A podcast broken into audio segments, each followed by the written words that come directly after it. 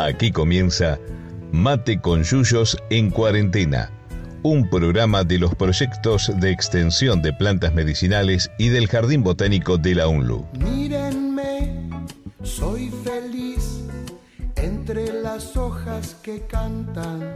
Conducen Laura Gabucci, Martín Rodríguez Morcelle, Bruno Luz, Juan Manuel de Lorenzo, Lautaro Cardoso Cárdenas y Fernando Reynoso.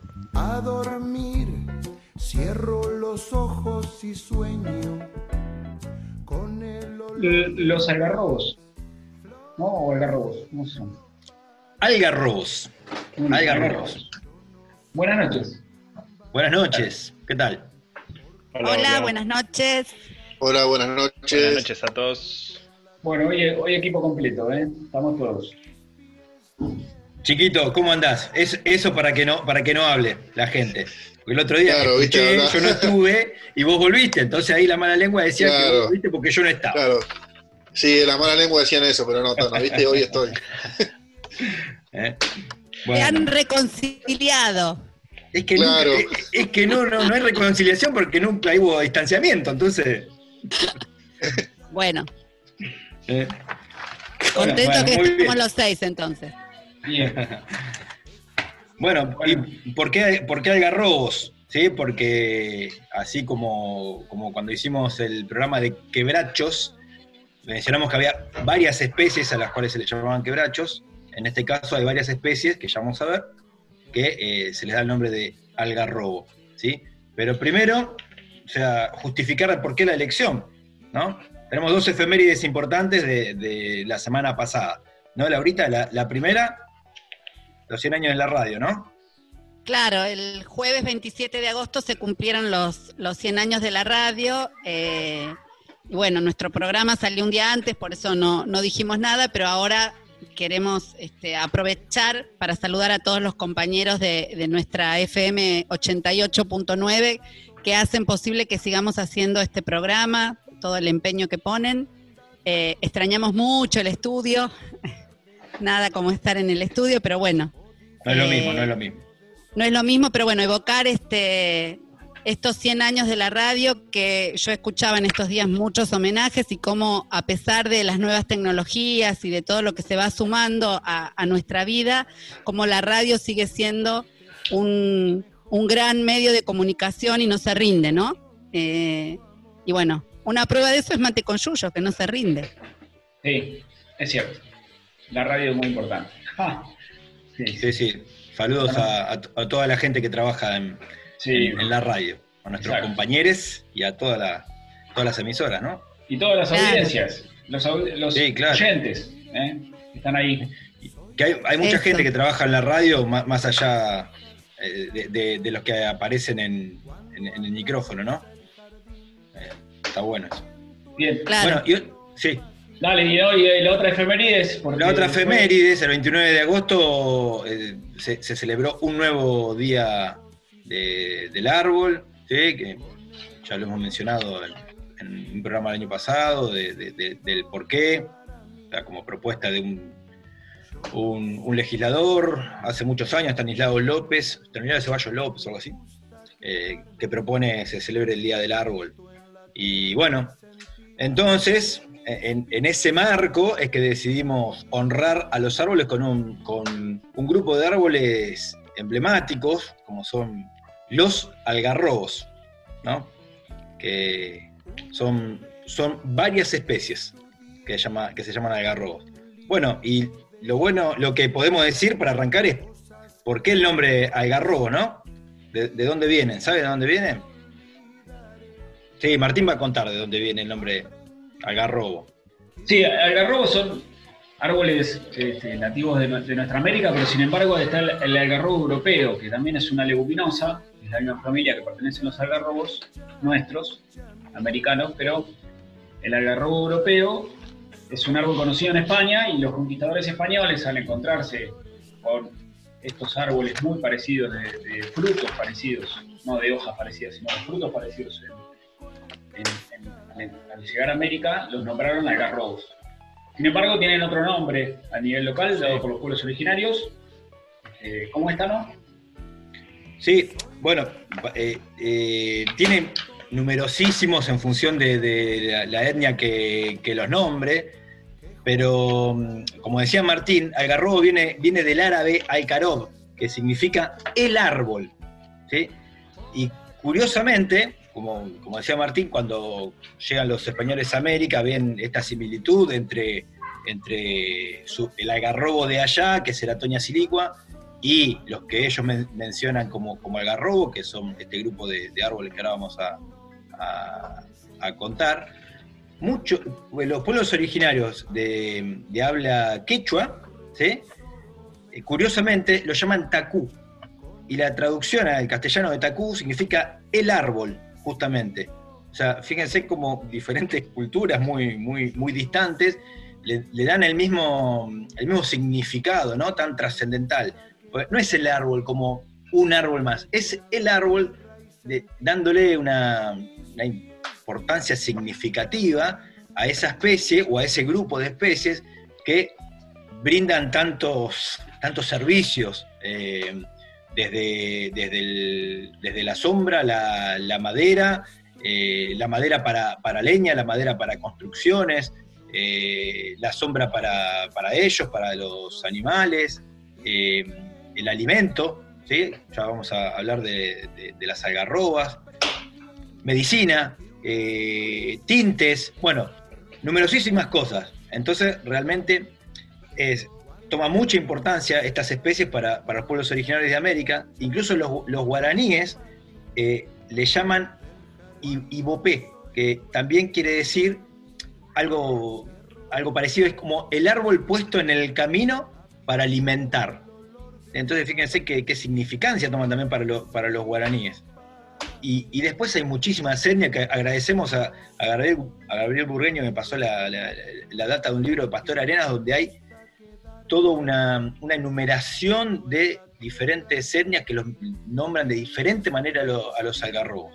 Eh, La verdad que es un, eh, un tema interesantísimo para, para profundizar, ¿no? Todo, todo, todo, el vínculo de, la- de los pueblos originarios con, con los árboles o con la flora, ¿no?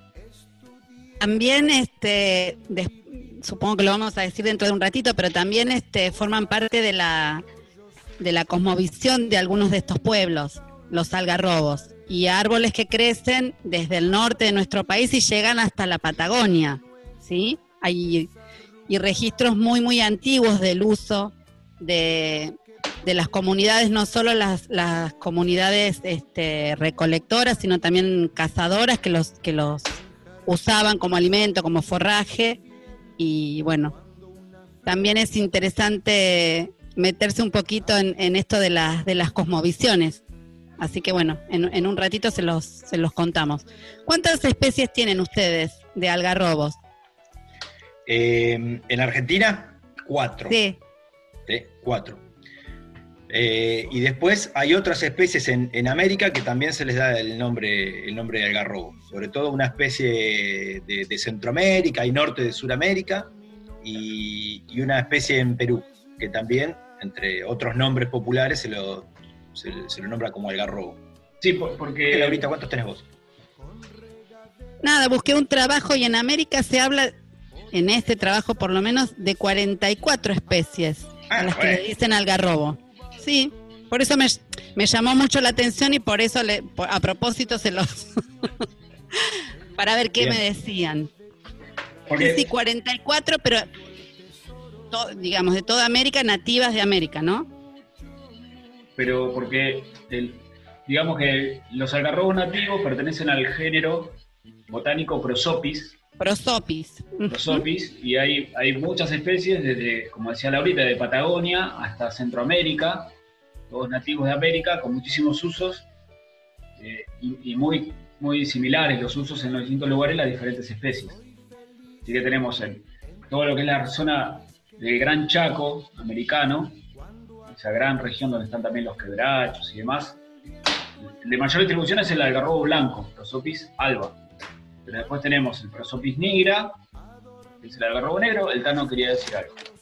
Sí, no, es que, que mm, según el libro, el, el hermoso libro de, de Pablo de Mayo y otros autores, árboles nativos del centro de Argentina, el que tiene mayor distribución en Argentina, al menos, es el, el algarrobo dulce, ¿sí? el Prosopis flexuosa. Eh, pero bueno, el algarrobo blanco lo que tiene es el que toma mayor, bueno, depende de la bibliografía, ¿no? El, el mayor importancia en cuanto a su, su aprovechamiento, ¿no? Pero Sí. sí.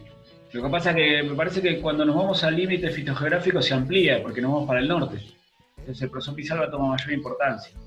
Con- Pero bueno. eh, sumando otro, a, a países, a otros países de América, decís vos.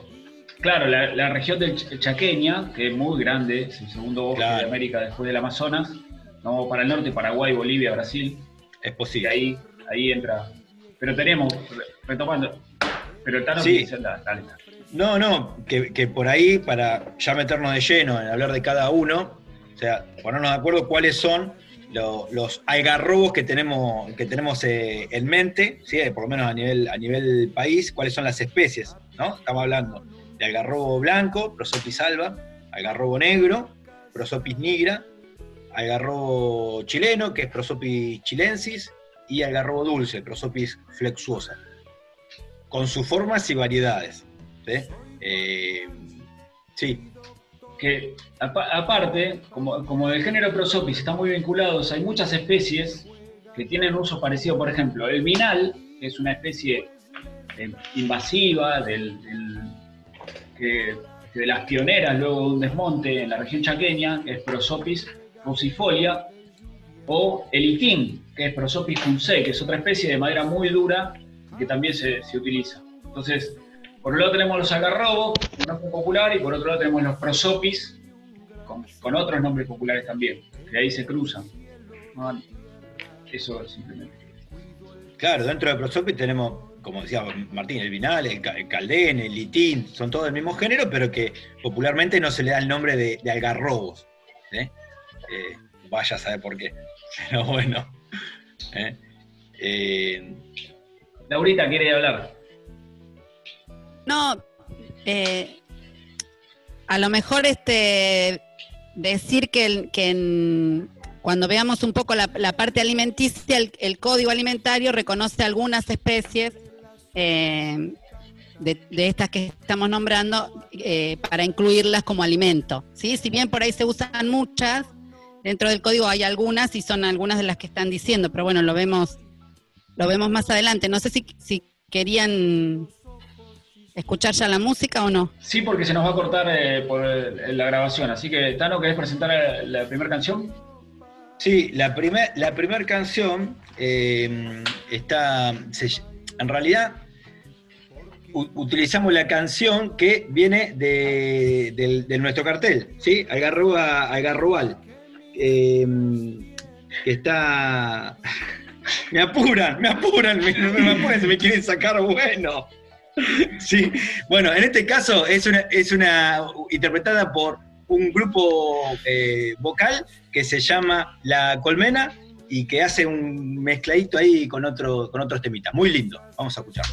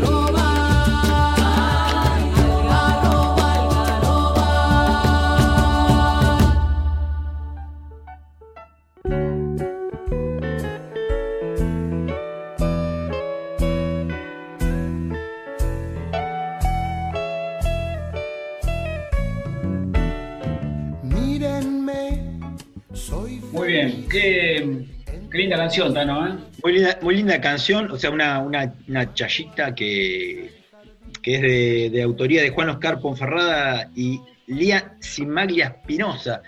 Y es bastante famosa porque fue interpretada por, por muchos eh, grandes cantan- cantantes, cantautores de, nuestro folclore, como La Negra Sosa, el dúo Coplanacu, eh, Juan Falú. Bueno, me pareció una versión no- novedosa, linda.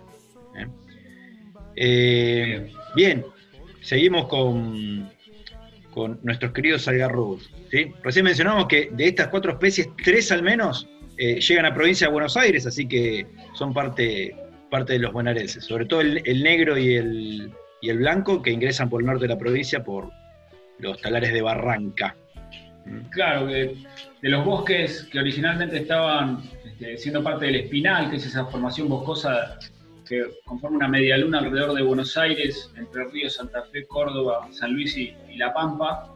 Los algarrobos son un elemento muy importante, sobre todo lo, que es Santa Fe, Córdoba, que Córdoba, aparte de que los bosques siguen siendo quemados, lo poco que le queda de bosques a Córdoba en esta época este, era muy importante. Y después nos queda lo que es el Chaco, el algarrobo, con sus innumerables usos, ¿no? Por parte de, de los pueblos originarios primero y hoy en día también. El, uso más importante que se le conoce, o eh, uno lo relaciona con la madera, el uso como, madera, las tablas, los muebles de algarrobo, que son muebles pesados. Está bueno la clave para, para ver cuando Laurita quiere hablar porque mueve el micrófono. Laurita. Ah, porque ahora tengo micrófono. No, digo que sí, es el- los pueblos originarios la- le dieron una diversidad de usos, eh, incluso hasta como leña. Bueno, eran el árbol que tenían cerca. Eh, después, durante mucho tiempo, se explotó su madera y la verdad es que eh, hubo una década especialmente en la que florecían las, las mueblerías de, de algarrobo, ¿no? O sea, haciendo un uso bastante indiscriminado del, del recurso. Eh, ahora, por suerte, esa moda cesó y, y- y además, eh, paralelamente, hoy, hoy charlábamos sobre campañas que hay para reforestar y para plantar eh, de nuevo algarrobos en distintas provincias. Me parece... Estuvimos en, en contacto, nos comunicamos con este, gente del Chaco, que nos pasó nuestro amigo Emiliano Cuchufo contacto, gente del Instituto de Investigaciones Forestales y Agropecuarias. Nos comunicamos con el, el licenciado en Gestión Ambiental Gabriel Nis, eh, que muy amablemente nos pasó unos audios. Eh, cuando volvamos al estudio lo vamos a llamar para entrevistarlo sobre otros temas. El- es muy importante el tema de la investigación, el apoyo a algunas especies nativas para su producción, se trabaja con el algarrobo en Santiago del Estero, se trabaja en el Chaco, se trabaja en Formosa. En este caso, vamos a escuchar unos audios de, de Gabriel, este, de allá del Chaco, directamente. ¿Escuchamos, negro? El turno de corta que tenemos pensado es entre 24 y 26 años, Eh, pero en realidad todavía eh, no hay alguien que haya hecho una tala rasa de toda una forestación, digamos, eh, porque hay una forestación de más de 20 años, pero como no tuvo los tratamientos silvícolas adecuados, eh, no nos da un parámetro de lo que puede llegar a ser realmente el turno de corta cuando se le hacen todos los tratamientos silvícolas adecuados. Entonces, ahora estaríamos eh, esperando a ver los resultados de forestaciones que sí se hicieron todos los trabajos silvícolas, se le hizo un buen seguimiento y bueno, por ahí se adelanta el turno de corta y, esto va a depender mucho también de, de por ahí eh, el suelo y también un poco del clima que le fue tocando a lo largo de los años, digamos.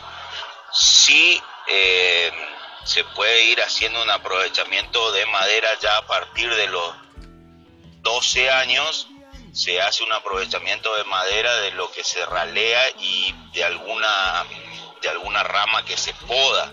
Esto se puede utilizar si hay buena tecnología en carpintería para pata de sillas, para pata de mesa y para alguna para hacer listones.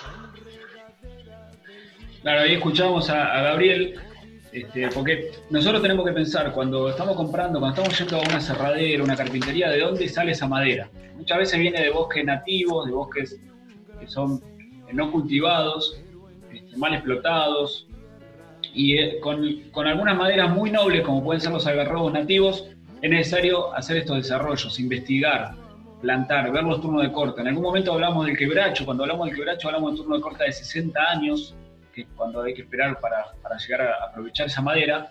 Como que rápido, contaba- 60. ¿Cómo, Tano?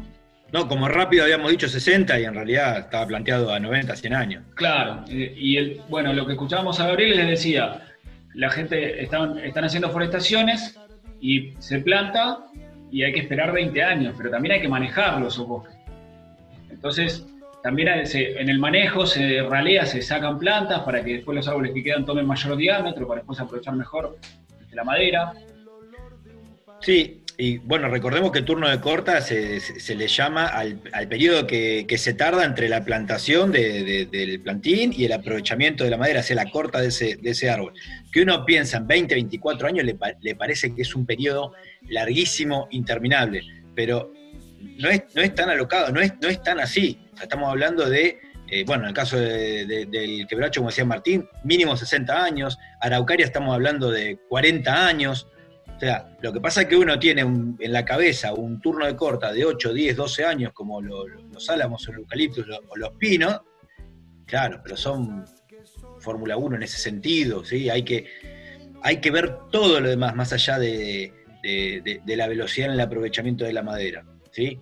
Cuáles son los beneficios de emplear especie- especies nativas, y también tiene que haber un, un- plan, ¿no? O sea, si todos los años vamos, vamos plantando un, lote de algarrobo, ¿sí? en 24 años cerramos, cerramos la, la- rueda. Eso, eso es lo que quería plantear. Es fundamental la planificación, el acompañamiento desde el Estado, justamente del Instituto de Investigaciones Forestales y Agropecuaria del Chaco, es el ente que este, ejecuta la ley 25.080, que es la ley de fomento de, de, la plantación de bosques, de los bosques cultivados. Entonces ellos están fomentando, eh, tienen viveros que producen alrededor de 700.000 árboles eh, por año, la mayoría algarrobos, pero también hacen itines y otros árboles para eh, arbolado urbano. Vamos a escuchar otros audios, dos audios más de, de Gabriel y así eh, seguimos con el tema. Después hay otro, podría estar en turno de corta alguna que otra forestación, pero eh, muy poquita. Por ahí son productores ganaderos que le ven otra importancia al algarrobo más allá del maderable, lo ven como forraje para los animales, porque cuando el algarrobo fructifica generalmente hay escasez de, de forraje, lo ven como sombra, lo ven de otro de, de otra óptica entonces por ahí lo maderable lo van a dejar para más adelante. Mientras tanto le dan otra importancia y otro uso. Las densidades de plantación van desde los 4x4 5x4 6x4 6x5 eso va a depender mucho de, de lo que elija el productor.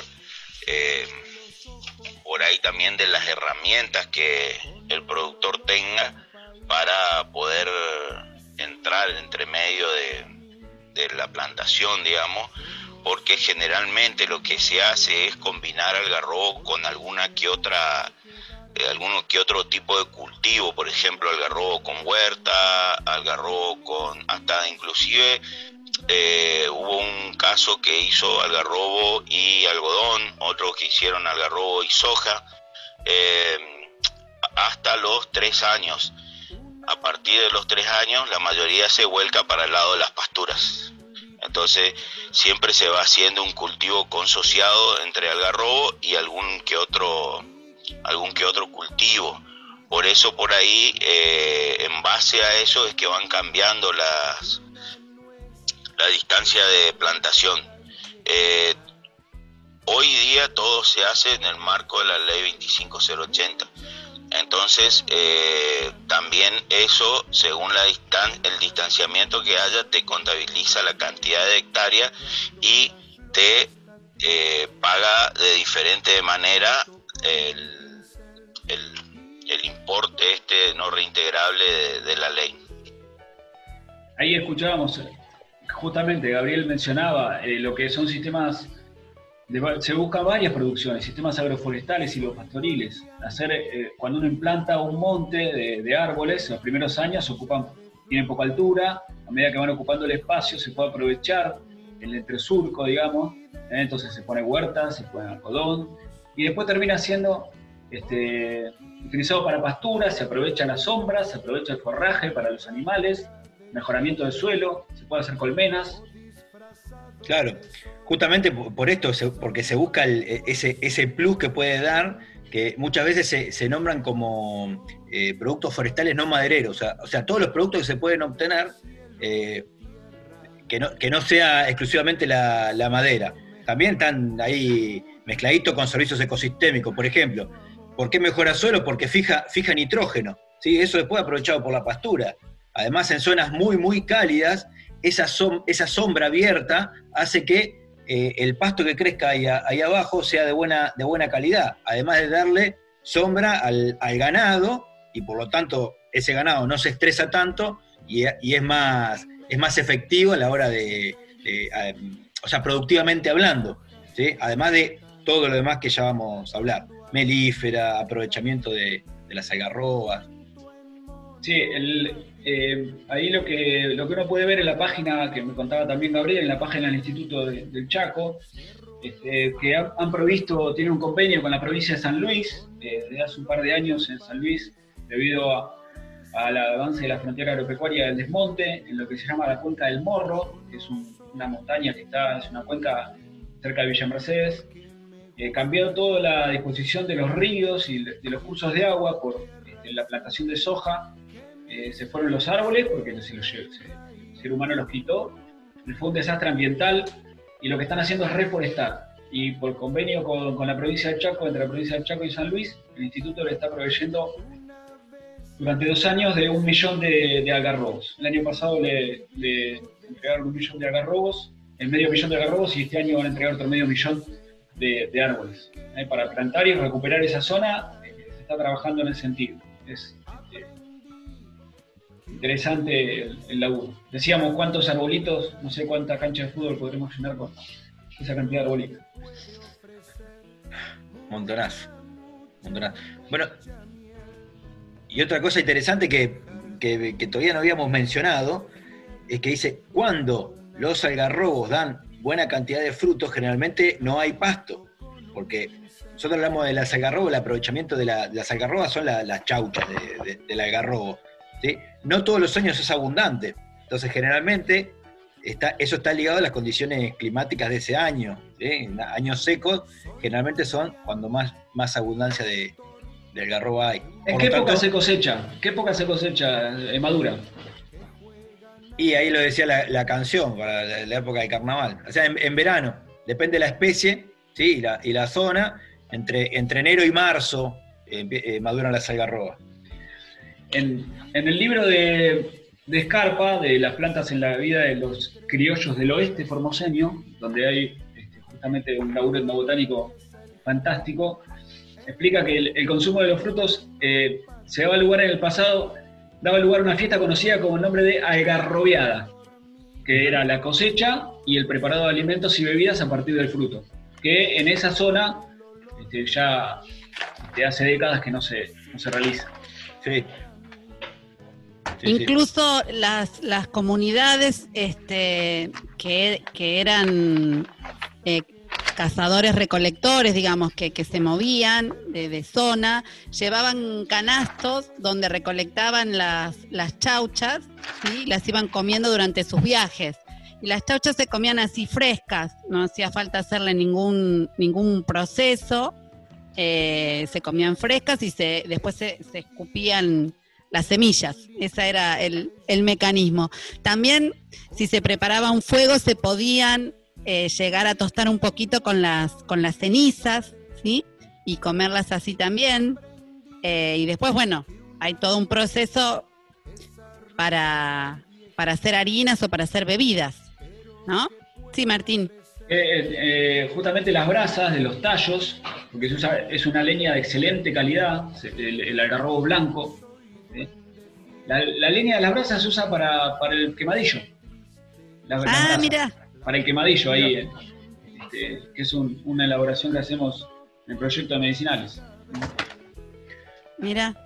Sí, hay innumerables usos. O sea, desde, desde, bueno, ya hablamos de la madera en cuanto a la construcción, la, la leña, eh, pero como alimenticia está el famoso, eh, eh, el patay, que es una especie de, de pan. Eh, después las bebidas como la ñapa, la, loja. eh, y con respecto a la algarrobeada que decía, que decía Martín, era, era una actividad comunitaria, o sea, sa- salía toda la comunidad a juntar algarrobas y eso lo, lo guardan y la conservan durante muchos meses. Incluso hay hasta toda una técnica que, cuentan en la biografía, cómo, cómo conservaban esa, esa algarroba, mezclándolas con ceniza, de ceniza y ramas de atamisqui en tambores y sellado con barro para que no se vean afectados por, por insectos. O sea, era todo algo, te- tenía todo un símbolo eh, y, y todo un trabajo comunitario atrás, atrás de eso, ¿no? Sí, ahí, tenemos como, como bebida refrescante la ñapa y como bebida Sí. alcohólica la aloja.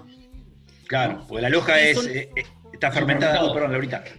Claro, eso, no, no, la diferencia que la ñapa es una, una bebida que, que- que no está fermentada y que por eso es muy refrescante y la loja sí, se va haciendo, se ponen las, las chauchas en, en agua, ¿sí?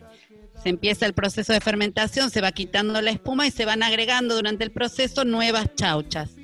Y las comunidades de, de Patagonia combinaban estas chauchas de, de algarrobo con manzanas y hacían Ah, una, una fermentación junto con las manzanas, ¿no? Recordemos que la sidra, una de las frutas que, que más se usa, en- eh, por lo menos acá es la manzana, también se puede hacer sidra con peras, pero bueno. Eh, ellos en- entonces en Patagonia las combinaban, algarrobo y, y manzana.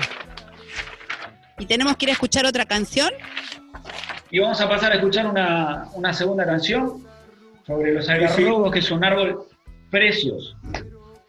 Bueno, justa- justamente vamos a escuchar una, una canción que se llama Machaca Algarroba, ¿sí? Prepárense lo- eh, les niñes ahí porque eh, es un tema eh, interpretado por Graciela Mendoza, de su autoría, junto a Pablo Trosman, de su disco Tierra en Flor, música ancestral para, para niños, para niñes, ¿sí?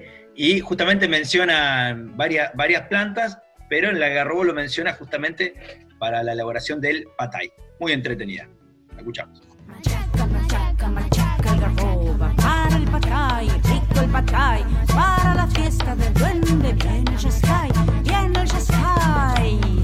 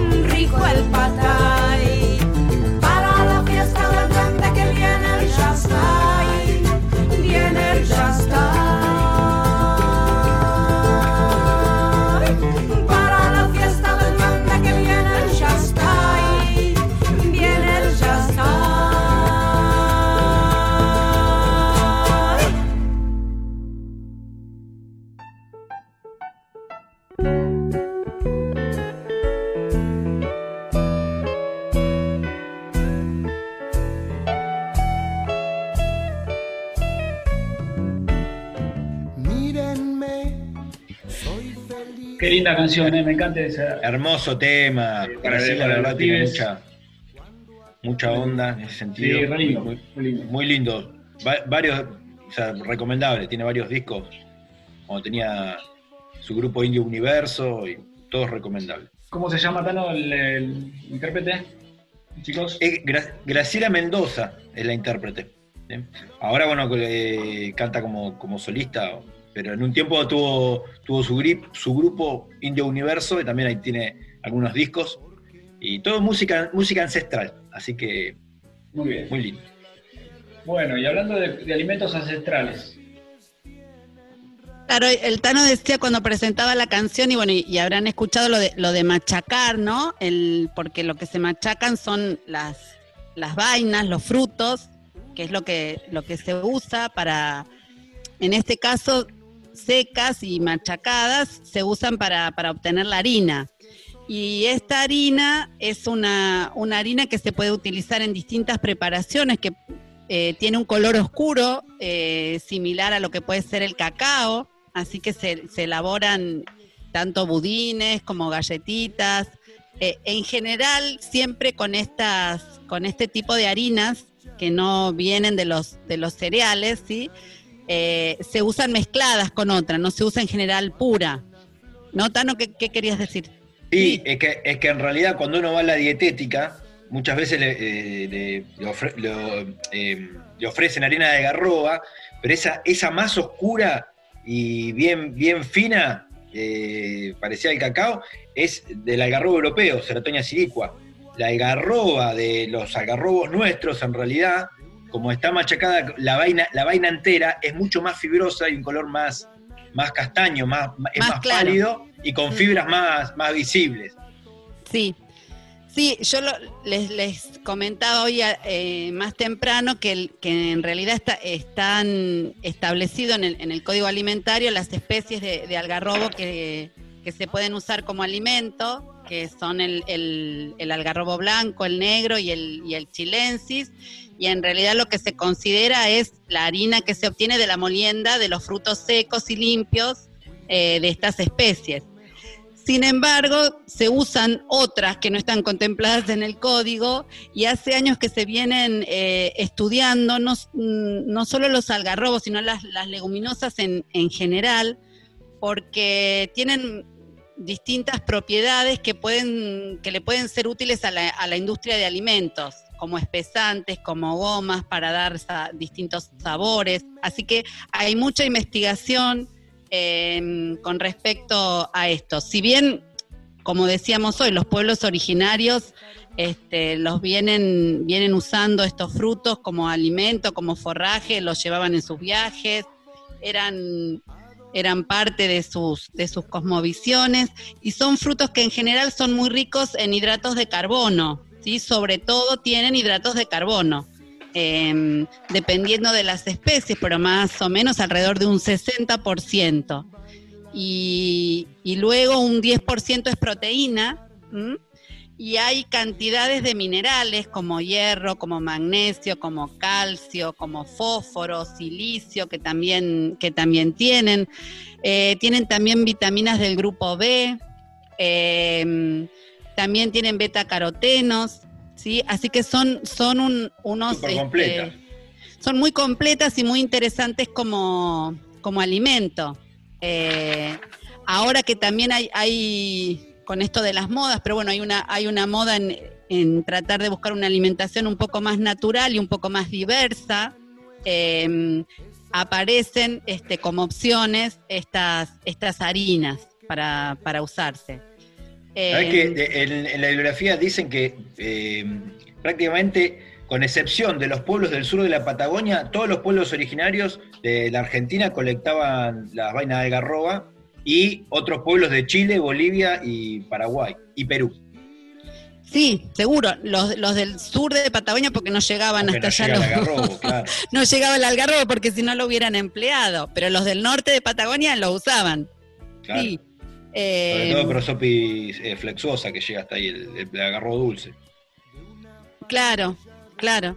Eh, así que bueno, tienen, tienen un montón de, este, de nutrientes, tienen también eh, taninos, ¿sí? que ya hemos visto en, en, otro- en otros programas, eh, con, más, con más detalle. Y yo, antes de que sigamos con, con otros usos, quería, quería rescatar un poco eh, el uso que le daban eh, mágico los wichís, porque para hoy, al, al inicio del programa, dijimos que para, para algunas comunidades este era el árbol. Y para la, la comunidad wichí, el, el algarrobo formaba parte de sus, de sus celebraciones y formaba parte de las ceremonias de iniciación que llevaban adelante los, los chamanes. Se creía que había espíritus que estaban dentro de los, de los algarrobos y mm, el chamán cuando, cuando llevaba a cabo la, la celebración em, identificaba cada rama del árbol con una persona y podía leer lo que, lo que iba a pasarle a esa persona mirando las ramas de- del, del- del árbol que elegían, que en general era un algarrobo muy grande, porque hay algarrobos, seguramente Juanma nos va a contar, pero hay algarrobos que son muy grandes. Y Que no sé añosos. si y añosos, no sé si, si dijimos dimensiones de los algarrobos. No, y bueno, No, que pero son árboles No, que en pero general bueno. no, no son, no son muy altos, o sea, rara, raramente superan los 10 metros, 12 metros, eh, pero eh, su- son imponentes porque tienen una copa bastante, bastante abierta y una, y una estructura fabulosa, sobre todo cuando uno ve ejemplares aislados añosos, realmente se queda sorprendido porque tiene una estructura tan, tan particular, con esos troncos algo, algo tortuosos y gruesos, con esa corteza bien, bien característica. Claro. Digo, porque nos- nosotros estamos acostumbrados, eh, los, los vemos en los viajes, y, y- y- pero bueno, no todo el mundo por ahí tiene idea de cómo, de cómo son. Claro. Y- Después, si, si piden diferencias entre las distintas especies de algarrobo, o sea, no es que se las debemos, la- las hay, pero realmente es hilar, hilar, hilar muy fino en botánica, incluso hay mucha hibridación, que quiere decir que hay cruza de especies. Entonces hay especies intermedias, es un, un lío. O sea, déjenselo para los botánicos. Se lo debemos, Para algunos botánicos. para algunos. Bueno, entonces nada, que el, que el, el algarrobo también este, forma parte, parte de, de la cosmovisión de este pueblo, de otros también, de mitos. También a veces uno lo ve en, en, por ejemplo, en tejidos representado, ¿sí? Todavía aparecen tejidos, o sea, ha sido y sigue siendo parte de, de- de los pueblos originarios. Por supuesto que hay leyendas, por supuesto que hay seres mitológicos ligados a, al algar- a la- a los algarrobos y al, y al bosque nativo en general. ¿sí? Bueno, de, hecho, en la canción de recién eh, mencionaban a, Yastay, que también es un ser mitológico de- del monte, una especie de, de- de duende del, del noroeste argentino, y hay muchísimos. No vamos a entrar en... Los espíritus del bosque. tenemos que hacer un programa de mito- mitología en torno a, lo- a la- a la- a los árboles o a la flora. Bueno, tomamos nota. Tenemos eh, algarrobos famosos, ¿no? Como, como, este, hay, hay una ciudad, y, y quiero mencionar el pueblo, eh, Algarrobo del Águila, eh, que está al oeste de La Pampa, que es allá al límite con, con San Luis Mendoza. Yo fui famoso. varias veces a Garrobo del Águila. Que la duda se está si era un algarrobo o un caldén el árbol. Y bueno, Pero bueno, el pueblo se llama así, Algarrobo del Águila. sí, Qué es, un lindo el puebli- caldén. es un pueblito donde pasa, donde pasa el atuel, o sea, viene el oeste pampeano, Uh, Y ahí- sí. ahí se sufre bien el conflicto, el conflicto con, con Mendoza sobre, sobre el río Atuel, ¿no? O sea, que está, está restringido el paso del agua justamente porque mendocinos... Bueno, hay todo un, un- un conflicto ahí ¿Quién es el dueño del agua? provincias, entre provincias. ¿eh? Eh, pero sí, agarro del águila. Y hay ¿qué muchos pasa con-. ¿Qué pasa con el algarrobo famoso? Juanma. hay, hay muchos algarrobos famosos. Yo ahora voy a hablar de uno que tengo el gusto de conocer y quedé flasheando la, la vez que lo vi, que lo conocí. Está en Merlo, San Luis, pero precisamente en el paraje Piedra Blanca, ¿sí? es el agarrobo abuelo como se lo nombra, que bueno, tiene mil aproximadamente, 1200 años de, de edad, ¿sí? Bastante viejo. El, el algarrobo vivió la conquista, ¿sí? ¿No? Un montón de cosas, colonizaciones, un montón de cosas. También, bueno, hay registros de que fue utilizado por los comechingones, lo utilizaban por sus sombras, se encontraron vasijas de, hace- de hace un montón de años, pero se hizo famoso este árbol por un poema que, que hizo eh, la persona que tenía este algarrobo en su patio. Hizo un poema que se llamaba Antonio Agüero, creó el poema Cantata del Abuelo Algarrobo, y a partir de ese poema, reconocido en todo el mundo, Borges habló de este poema, también es bastante conocido, es muy lindo, lo, lo- leí. Eh, y bueno, todo el mundo se empezó a preguntar qué pasa con este algarrobo, se convirtió en una gran atracción turística y recién en 1957 el botánico Jerónimo Sosa fue y determinó la edad utilizando un algarrobo que estaba al lado, porque si no lo iba a tener que cortar al pobre algarrobo para saberlo. Así que, Cortaron el de al lado. claro, cortaron uno al lado que era similar. Así Había que- dos, había dos. Tenía, tenía 1200 años. Tenía Había 950 uno- hasta otra 1150 boca. digo. Así que bueno, lo usó. Juanma, ¿y determinó qué especie era? Era- en el cartel dice algarrobo blanco, prosopis chilensis. Que Ah, bueno, que un poquito confuso. Está confuso. Yo, me tenía con el entendido prosopis algarrobo chilensis. blanco, pero. ¿Y hay otros, Juanma? ¿Hay otros? En este nos sacamos una foto, Martín, ¿te acordás?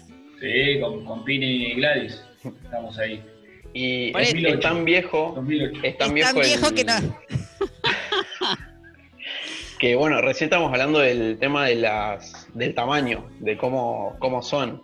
Este algarrobo en sí, el algarrobo abuelo, tiene 26 metros de diámetro, bastante grandecito toda su copa, que si quieren hacer una comparación, el área central de una cancha de fútbol tiene 18 metros, así que imagínense que es mucho más grande, imagínense el algarrobo solo en una cancha de fútbol, y de altura tiene eh, 14 metros el árbol y el, tronco, digamos, a la altura de un metro aproximadamente, tiene un diámetro de dos metros el tronco, así que bastante grandecito.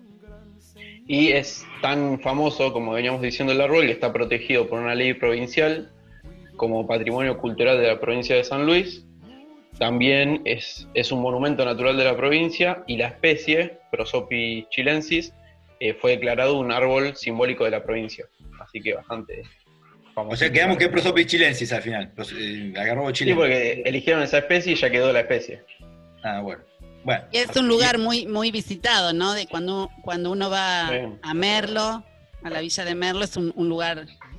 ¿Y hay, Turístico. hay otro, Juanma, en el país? Eh, yo busqué solo este. Ah, haber bueno. un montón. En Pur- ¿Se acuerdan? En, en Purmamarca, en Purmamarca hay uno, hay uno también que está, está nombrado como árbol, árbol histórico. En ese caso es un algarrobo negro, ¿sí? que más Claro. o menos, según un estudio de, de INTA, tiene 620 años. Un nene al lado del abuelo. Sí. Es Eh. sobrino, tío, alguno de esos. Qué Bueno, lindo y de- Purmamarca.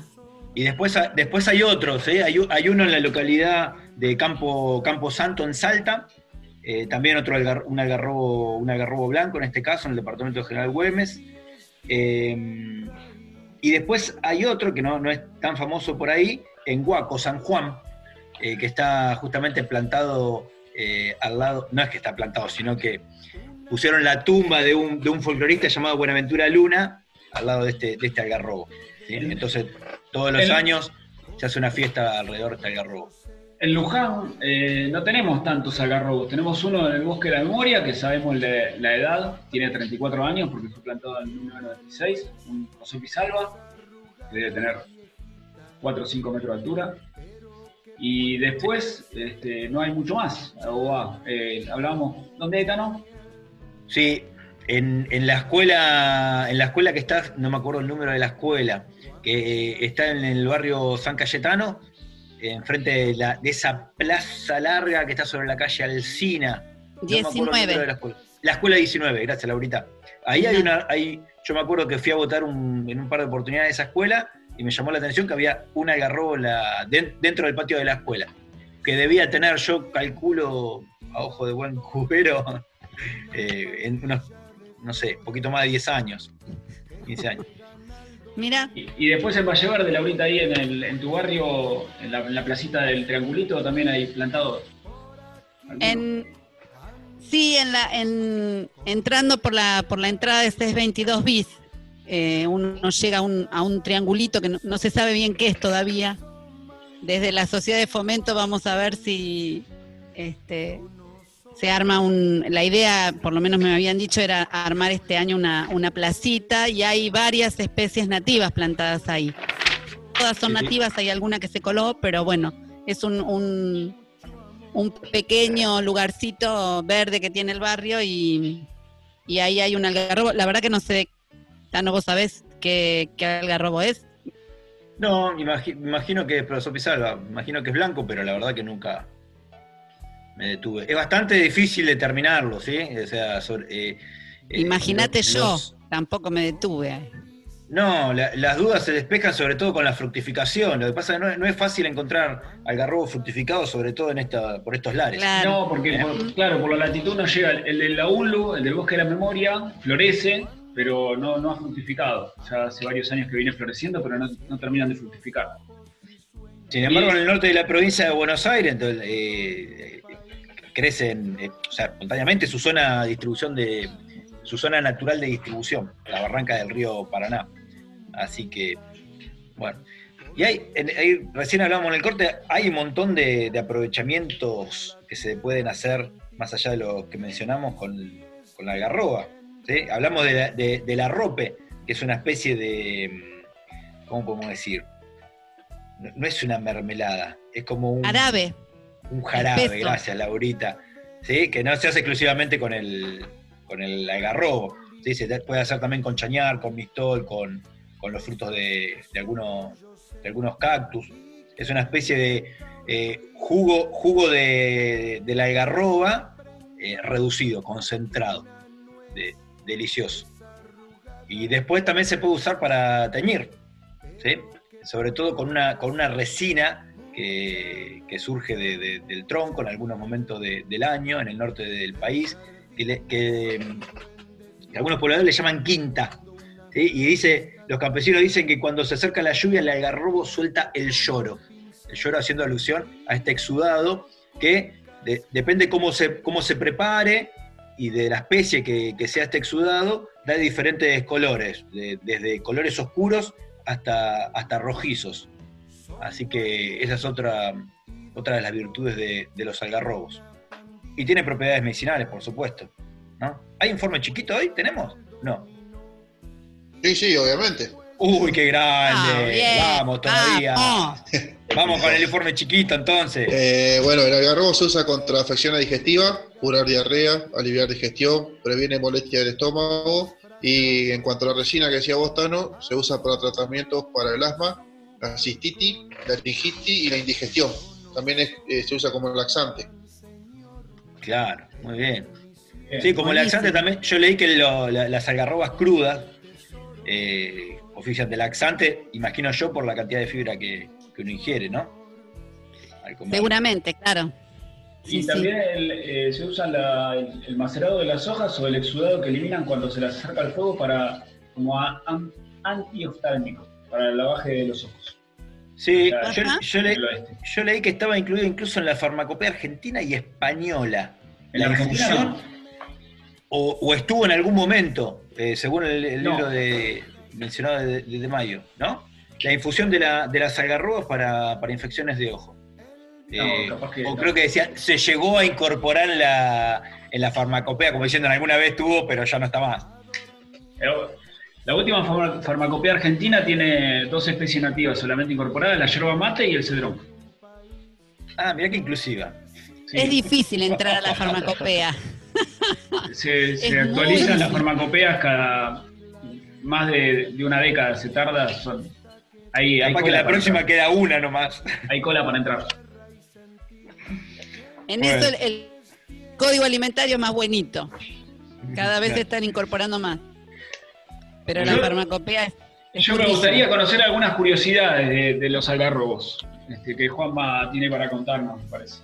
A ver, Sí, Juanma. sí, vamos con el, el momento curiosidad, le robo el- un segmento chiquito. El momento anteojito de. Claro, el momento dato de color. Porque estuve buscando algunas cosas y hay pueblos que se llaman Algarrobo, como dijeron recién, el Algarrobo del Águila. Pero hay, por ejemplo, uno que es Algarrobo, así como viene, está en, en Buenos Aires, en Villarino, y es una estación de tren que está ahí como medio abandonada, pero se llama Algarrobo. Y está ese y uno en Málaga. Hay un Algarrobo en Argentina y un Algarrobo en España.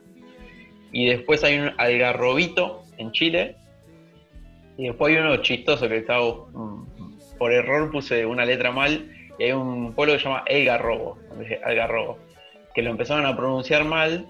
Y quedó El Garrobo. El pueblo se llama así directamente. Y está desapareciendo porque tiene como 700 habitantes nomás. Así que. Oh, ¿sabes lo que falta ni- para desaparecer? Queda ni el garrobo ni el garrobo. Y bueno, en Europa, en España, su- es- los algarrobos de allá también son bastante conocidos, importantes. Durante la guerra civil, uno de los pocos alimentos que tenían era los frutos del algarrobo. ¿sí? Y en Cataluña hay una frase en catalán, no sé si Laurita por ahí la pronuncia mejor que yo, que se llama guancharse les garrafés. que- pero que significa ganarse los algarrobos, haciendo alusión a ganarse la vida. ¿sí? Como el país se lo saca laburando, anda a ganarte los algarrobos. Mirá, y, garra- y Garrafés, Garrafés le debe dar go- nombre a la goma Garrofín, entonces. Sí, Claro, porque en España le dicen a las semillas del algarrobo garrofín, garrofines, como diciendo, como unos caramelos. Que eh, a, todo esto, el garrofín, a las semillas del algarrobo, es el patrón original de lo que hoy conocemos como el quilate. ¿sí? Que es una, la unidad de masa para las, para las perlas y las joyas. Eh, en el nombre griego, eh, a los algarrobos se los llamaba queratión que cuando se lo tradujo al árabe se decía como al-kerat. ¿Sí? Entonces, eh, los joyeros vieron que pesaba lo mismo que la unidad esta de masa ¿sí? para las joyas, y como se lo pronunciaba tanto, pasó el nombre de al-kerat a kirat. Y cuando pasó al español, pasó a quilate, ya que la semilla pesaba 200 miligramos, lo mismo que pesa el quilate. Entonces lo usaban No, como y- un patrón de peso. Claro, y la particularidad es que la- la se- curiosamente las, se- las semillas tenían el, el peso muy, muy homogéneo. Son muy, muy, sí, muy parecidos todos. Así que Impresionante, ¿eh? Impresionante. La, Y la goma, la goma Garrofín es una goma que se usa como, como espesante eh, en la industria alimenticia. gelificante. ¿eh? Gelificante. Gelificante.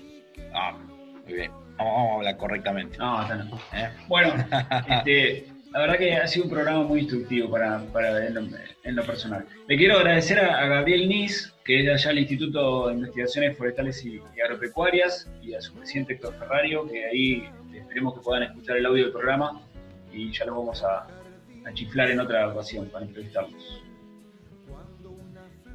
Bueno, Nada bueno, más. Bueno. llegamos al, al final de este Hasta programa. aquí llegamos por hoy. ¿eh? Gracias 43, a, a- a los oyentes, ¿no? Gracias a todos. Bueno, nos, nos vemos, nos encontramos la semana próxima. Con un poco más de ánimo. Hasta la Estoy semana agotado. que viene. No, no, es que uno, no sé, es que, es que es raro despedirse, así como es raro encontrarse por estos medios, es raro despedirse. No sabes cómo despedirte. Claro, Bueno, nos vemos la próxima. vamos. las rarezas de Arriba la, celeste, pandemia. vamos. Eh, Vamos. Chao. Próximo chau. programa, chao. Hasta aquí, Mate con Yuyos en cuarentena, un programa de los proyectos de extensión de plantas medicinales y del Jardín Botánico de la UNLU.